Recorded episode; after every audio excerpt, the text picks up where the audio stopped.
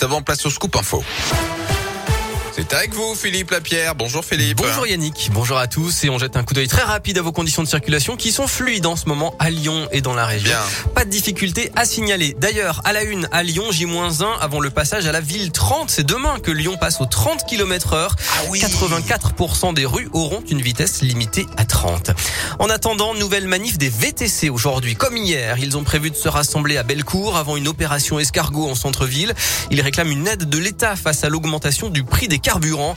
Des carburants qui sont de nouveau passés au-dessus des 2 euros le litre. Le gasoil a pris 14 centimes en une semaine.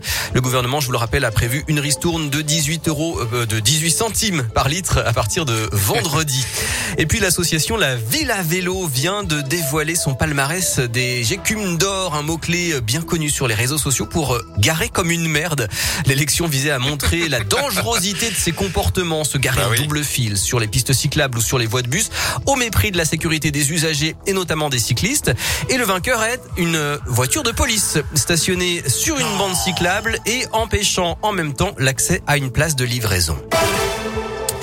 Il se dit innocent. Mamadou Diallo, 32 ans, comparé depuis hier devant la cour d'assises de l'Ain pour le meurtre de Catherine Burgot. Cette maman de 41 ans avait été retrouvée en 2008 à la poste de Montréal-Lacluse où elle travaillait, poignardée de 28 coups de couteau. L'ADN du suspect a été retrouvé sur un sac et sur le monnayeur, mais pas sur le corps. Il reconnaît ce jour-là être entré dans l'agence, avoir vu la victime et s'être emparé d'une liasse de billets, mais il nie être l'auteur du crime.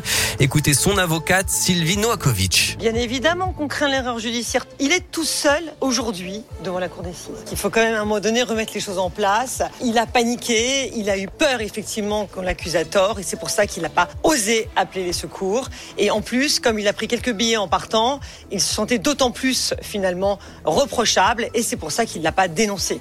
Mais n'oublions pas, il venait à peine d'avoir 19 ans à l'époque des faits. Replaçons les choses dans leur contexte. C'est quelqu'un de profondément gentil. C'est quelqu'un qui clame son innocence. Et c'est quelqu'un qui finalement ne peut pas, par sa personnalité, avoir commis de tels faits. C'est impossible. Et l'enquête s'était tournée dans un premier temps vers un autre suspect, l'acteur Gérald Thomasin, César du meilleur espoir 91. Il a disparu depuis 2019. Un non-lieu a été prononcé en sa faveur. Le verdict est attendu lundi.